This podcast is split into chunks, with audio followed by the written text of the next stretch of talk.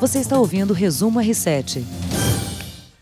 Começa mais uma edição do podcast Resumo R7, terça-feira, 28 de janeiro, comigo, César Saqueto e Heródoto Barbeiro. Sempre uma honra, hein, mestre? Igualmente. Estamos aí, gente do R7.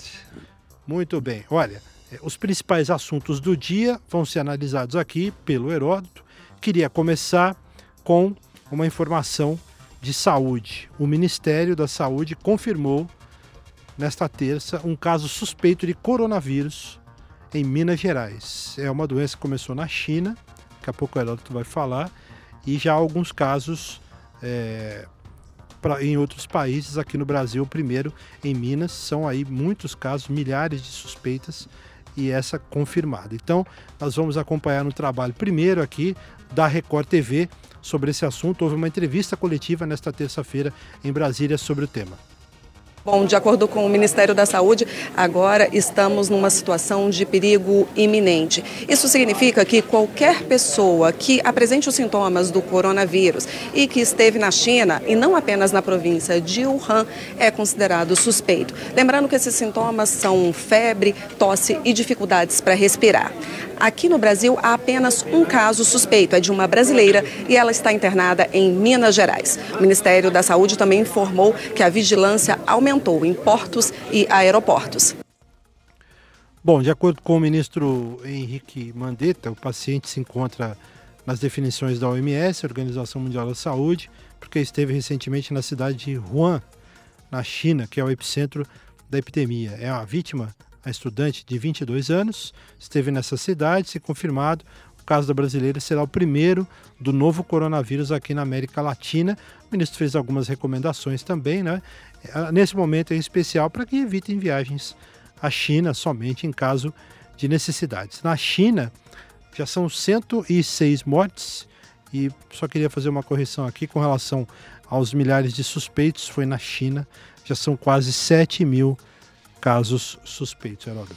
Olha, ah, uma coisa importante é o seguinte: bom, as autoridades chinesas têm muito mais condições de controlar essa doença do que tinha no passado, quando outras doenças bateram lá. E também você percebe que há uma solidariedade internacional. O próprio Trump já ofereceu ajuda da ciência americana para ajudar os chineses naquilo que eles podem ajudar. Não só porque é uma questão de solidariedade, mas porque é uma questão econômica também. Claro. É, não é? Porque se isso aí bater muito na China, você imagina, por exemplo, o seguinte: não pode ter turismo chinês. Eles fecharam, não sei se você sabe, fecharam a muralha da China. Não pode ir na muralha da China. E tem aquele outro local perto de Xangai, que é aquele, aquele exército de terracota e tal, também está tá fechado. Então você imagina o prejuízo que eles estão tomando com essa questão só do turismo, só olhando para o lado do turismo. Então, ah, vamos ver se isso, isso acontece. Agora, um detalhe curioso. Eu estou sabendo que aqui nas farmácias está difícil você encontrar aquela máscara branca. Sim. Tem gente comprando de monte, sabia ou não? Eu não sabia dessa agora por causa do coronavírus, mas é, é, é, recorrente. É, né? o pessoal está comprando. Agora, a minha pergunta, sou leigo. Será que aquela máscara protege mesmo? Olha. Nós vamos ter um médico hoje aí à tarde no jornal, à noite, para explicar. Escuta, como é que é? Protege a mim ou protege a você? Porque se eu estiver usando máscara, ah, quando eu falo, tem pequenas gotículas de saliva no ar. Ela é. Então, para proteger você, eu tenho que usar máscara. Então, a máscara, em vez de proteger a mim, protege você. Mas o cara vai explicar porque ele entende disso e eu não entendo. É, eu não sei. Eu acho que a máscara ajuda, agora se protege totalmente a pessoa que está usando. É, vamos ver. Ele vai estar, tá, ele vai estar tá aí, eu, eu, a gente vai aprender com ele. Muito bem, vamos acompanhar. E tudo isso por causa de uma sopa de morcego, é isso? Não, não é verdade. Não, não é, é isso? De... Não é verdade, Pô, não... não... é verdade. Isso é bo... Desculpa, é bobagem. É o seguinte, se você cozinhar alguma coisa, tudo quanto é bactéria que tem lá dentro morre. Na China, não, eu tive já lá, tive oportunidade. Você não come nada cru, tudo é cozido. Pode ser sopa de morcego, só o que você quiser. Se você cozinhar, todas as bactérias morrem. Quando os, os, os ingleses chegaram na China, no século XVIII, eles não entendiam por que o chinês não bebe água, bebe chá. Por quê? Porque a água do chá é fervida. Entendeu? Os, chinês, os, os ingleses vão horror aquilo. Aí passaram a tomar também, porque, pô, é não é?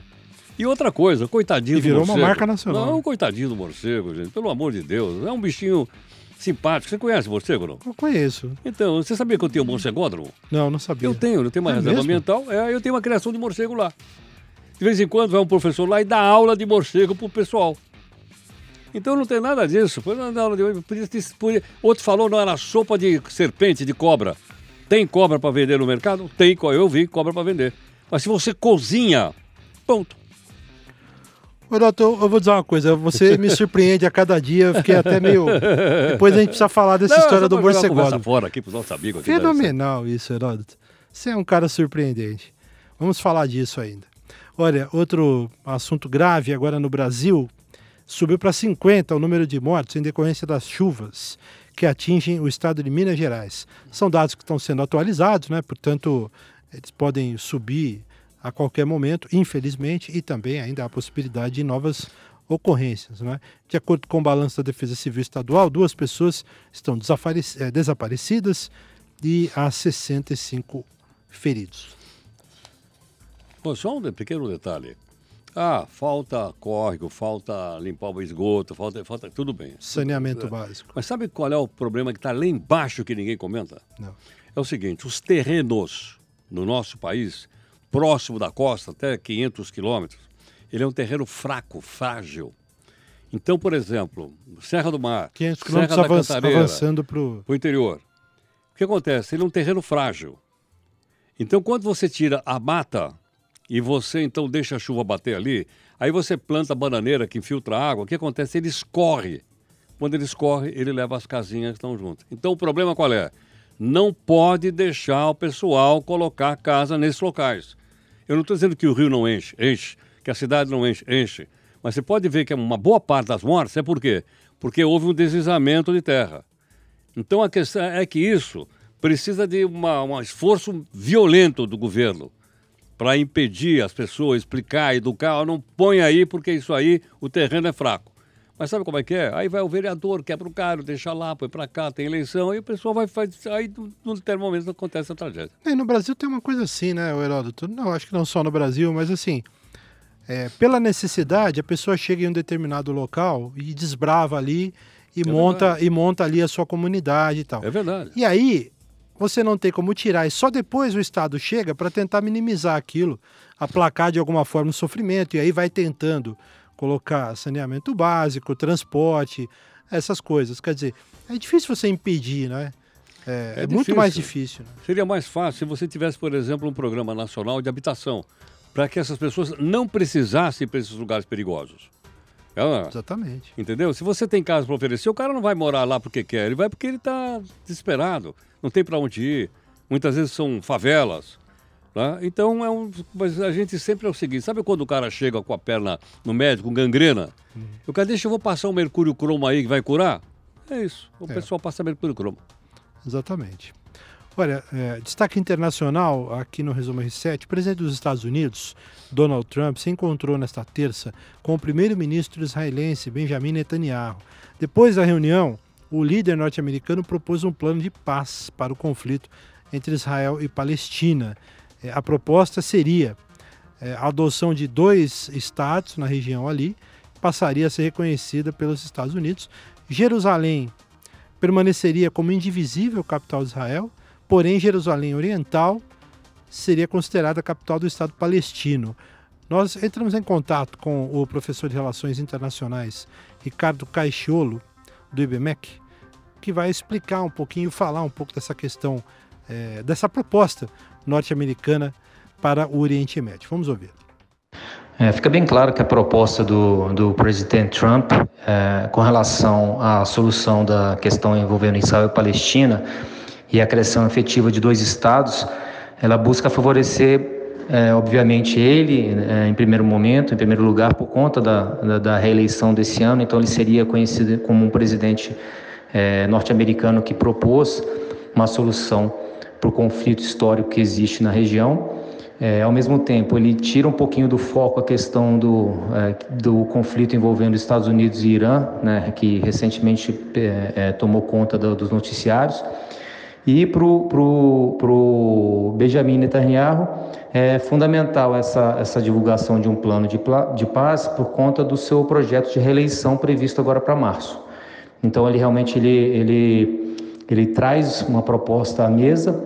É, é bom ressaltar alguns pontos né, que, que foram anunciados pelo, pelo Trump como por exemplo que Jerusalém vai permanecer como a indivisível capital de Israel e que, no caso de Jerusalém Oriental, seria considerada a capital do Estado palestino. Né? É, houve também uma sinalização em termos de injeção de 50 bilhões de dólares para a Palestina, é, no sentido de gerar um milhão de empregos, e então é, trata-se realmente de, uma, de propostas importantes que ganham né, grande visibilidade por parte da, da opinião pública. Né? É, uma questão que, que que permanece inalterada é a reação contrária, na verdade não inalterada, mas uma, a reação uh, imediata de, que a gente verificou aí por parte do, da, dos grupos palestinos e no, mais especificamente do Hamas, foi no, no, no sentido de ente, entender a, a proposta como uma proposta absurda, sem sentido, né? É, é, já, já houve manifestação nesse sentido, já houve manifestação afirmando que a proposta é, foi agressiva, que vai gerar muita revolta, e já há manifestações na região é, é, bastante enfáticas contrárias ao, à proposta norte-americana e israelense. Né? É, já manifestações em Gaza, em Ramallah, enfim, enfim há esse prote protesto já é, dentro da, da Palestina com relação contra o plano proposto por Trump. E uma reunião da Liga dos Países Árabes vai, foi convocada, inclusive, agora para sábado, para discutir toda essa questão.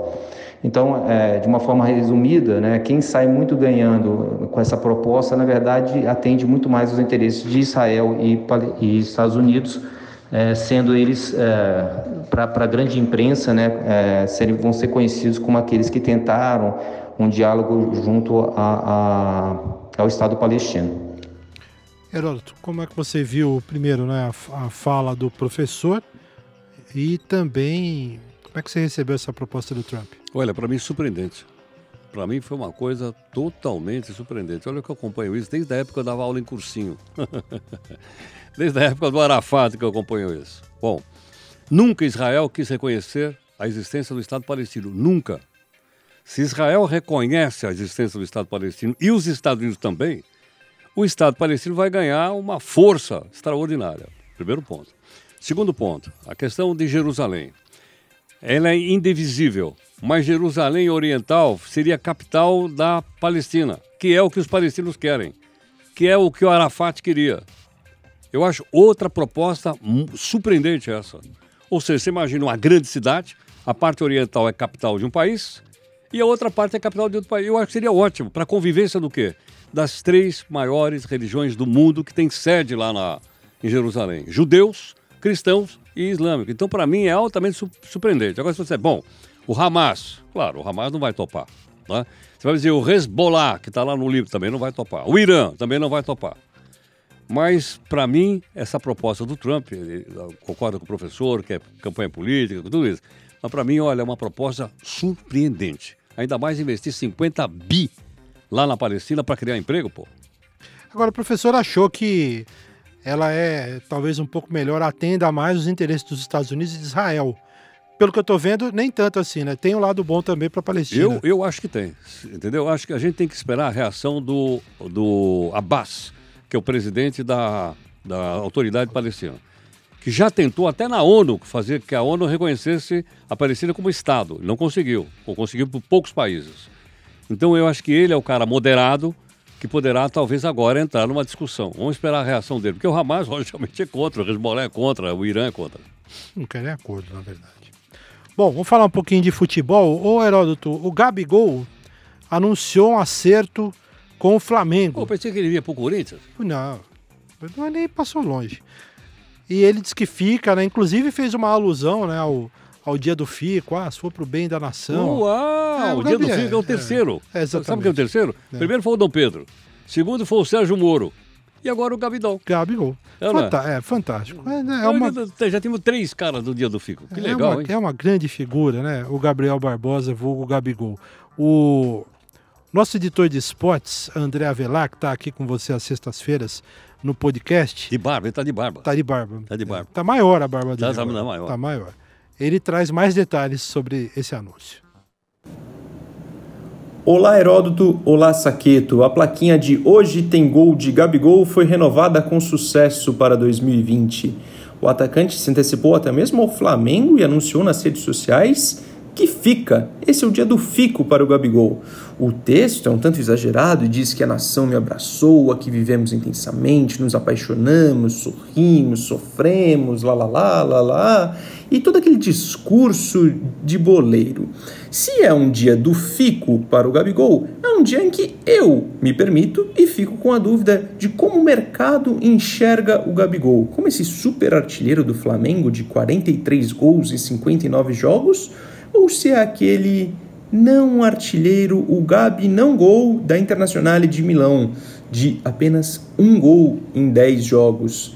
Qual é esse verdadeiro Gabigol? Valeria tanta grana? E aí a gente está falando de 17 milhões de euros, cerca de 78 milhões de reais por 90% dos direitos. Se vocês me permitem, eu acho muita grana e o Flamengo teria ou deveria ter maiores prioridades pensando em 8 de fevereiro, que vocês sabem muito bem o que aconteceu. Bom, 8 de fevereiro, o que aconteceu? Um incêndio no ninho do Urubu que levou a vida de 10 jogadores da base do Flamengo. 10 meninos, né? 10 meninos de 14 a 16 anos. E adianto que o R7 vai ter uma matéria especial sobre esse primeiro ano né, do ninho do urubu. O que está sendo feito, a palavra das famílias, a palavra do Flamengo, das autoridades. É o que a gente está buscando. Vamos acompanhar. É. No, no R7 vai ser que dia? Vai ser provavelmente na sexta-feira, Sexta, dia 7. Sexta-feira, dia Mas 7. é uma decisão ainda que não foi tomada, mas vai ser na data, né? Ou na sexta-feira, ou talvez no, no próprio, próprio sábado. sábado. De qualquer forma, é um trabalho especial que a gente está tocando aqui no portal. O, agora é o seguinte: o Gabigol deve ficar até 2024, Heródoto. E o que o Avelar falou, eu concordo pelo seguinte: fica sempre a dúvida. O Gabigol, sem dúvida, tem um talento. Agora, é isso, né? Ele vai ser o Gabigol do Flamengo do ano passado, artilheiro do Brasileirão, ou aquele Gabigol que foi para Inter de Milão numa marra danada e não deu certo na Inter, foi negociado com o Benfica, emprestado, não deu certo no Benfica, teve que voltar para o Brasil para conseguir se recuperar. É isso, né? Vamos ver. Bom, esperamos que ele desempenhe, né? É. Grana não falta, né? Ah, não falta. Não. Queria dizer a você que o salário do Gabigol é, se eu não me engano, isso no ano passado, em torno de 1 milhão e 300 mil reais por mês. Nossa, mãe do céu, é 1 milhão aí. e 300 pau? É isso aí. Por mês? Por mês. Com isso aí dava para pagar todas as crianças lá, não dava lá? A indenização das crianças? Ah, dava. Não, o, bom, o Flamengo negociou recentemente aí o Renier por 160 milhões de reais, se eu não me engano. É, só isso aí já. Pela né, madrugada. Né, já resolve a situação. Mas esse é um embrólio que a gente vai falar. Obrigado, Heródoto. Obrigado a você. Grande abraço, gente. Até amanhã. Você ouviu Resumo R7.